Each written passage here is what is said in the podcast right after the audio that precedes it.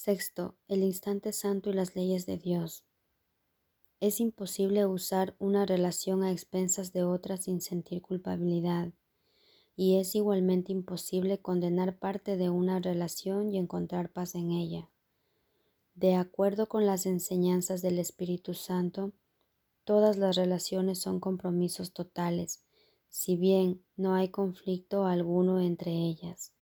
Tener absoluta fe en que cada una de ellas tiene la capacidad de satisfacerte completamente solo puede proceder de una perfecta fe en ti mismo, mas no puedes tener fe en ti mismo mientras sigas sintiendo culpabilidad, y seguirás sintiendo culpabilidad mientras aceptes la posibilidad y la tengas en gran estima de que puedes hacer que un hermano sea lo que no es solo porque tú lo desees. La razón de que tengas tan poca fe en ti mismo es que no estás dispuesto a aceptar el hecho de que dentro de ti se encuentra el amor perfecto, y así buscas afuera lo que no se puede encontrar afuera. Yo te ofrezco la perfecta fe que tengo en ti, en lugar de todas tus dudas, pero no te olvides de que la fe que tengo en todos tus hermanos tiene que ser tan perfecta como la que tengo en ti, pues de lo contrario, el regalo que te hago sería limitado. En el instante santo compartimos la fe que tenemos en el Hijo de Dios, porque juntos reconocemos que Él es completamente digno de ella, y en nuestro aprecio de su valía no podemos dudar de su santidad, y por lo tanto le amamos. Toda separación desaparece conforme se comparte la santidad, pues la santidad es poder, y cuando se comparte su fuerza aumenta.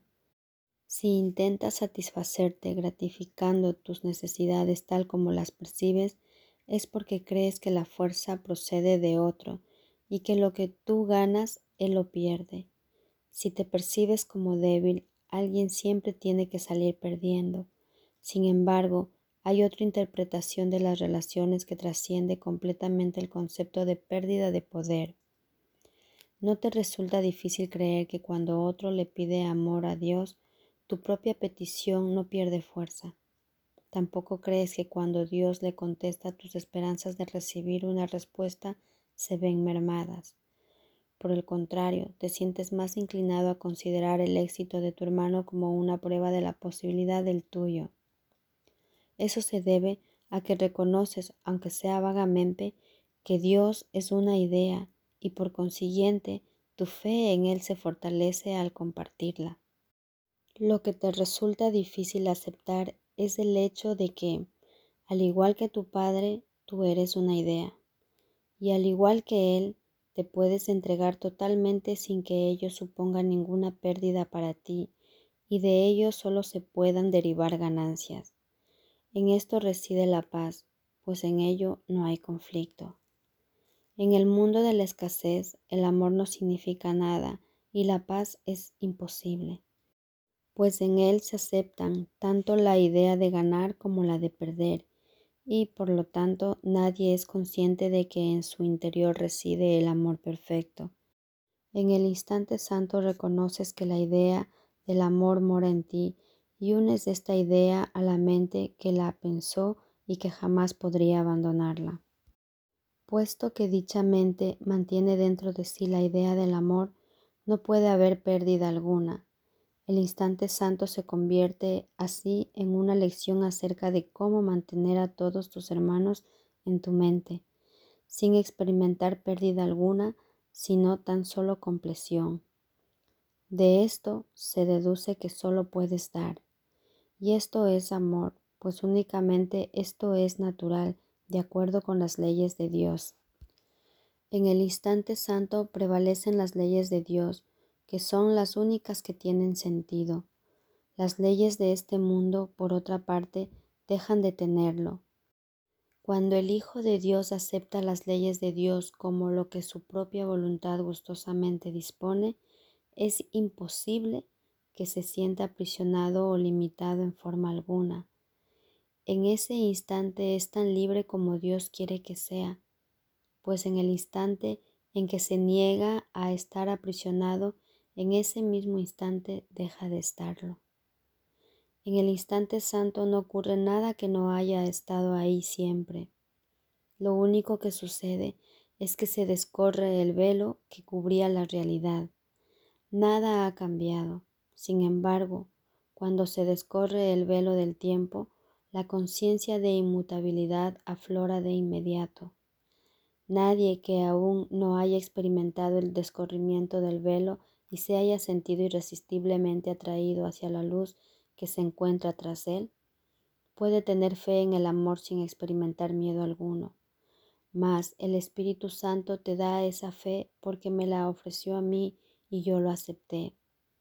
No tengas miedo de que se te vaya a negar el instante santo, pues yo no lo negué y a través de mí el Espíritu Santo te lo dará a ti, del mismo modo en que tú a tu vez habrás de darlo. No permitas que ninguna necesidad que percibas nuble la necesidad que tienes del instante santo, pues en él reconocerás la única necesidad que los hijos de Dios comparten por igual, y por medio de este reconocimiento te unirás a mí para ofrecer lo único que es necesario. La paz llegará a través de nosotros.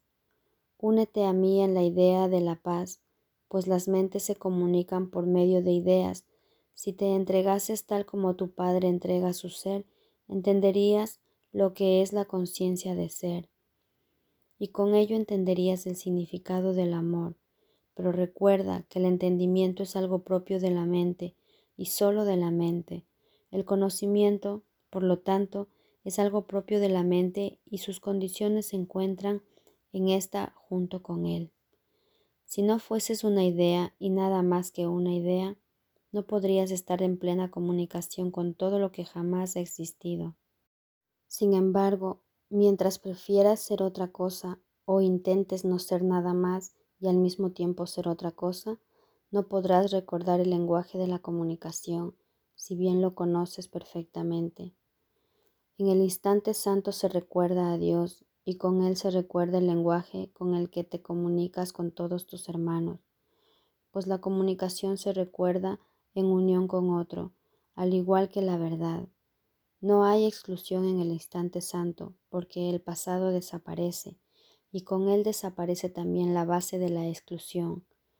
Sin su fuente, la exclusión se desvanece y esto permite que la fuente que tú y tus hermanos compartís la reemplace en tu conciencia. Dios y su poder ocuparán el lugar que les corresponde ocupar en ti y tú experimentarás la plena comunicación de ideas con ideas. Mediante tu capacidad para hacer esto, te darás cuenta de lo que eres, pues empezarás a entender lo que es tu Creador y lo que es su creación junto con Él.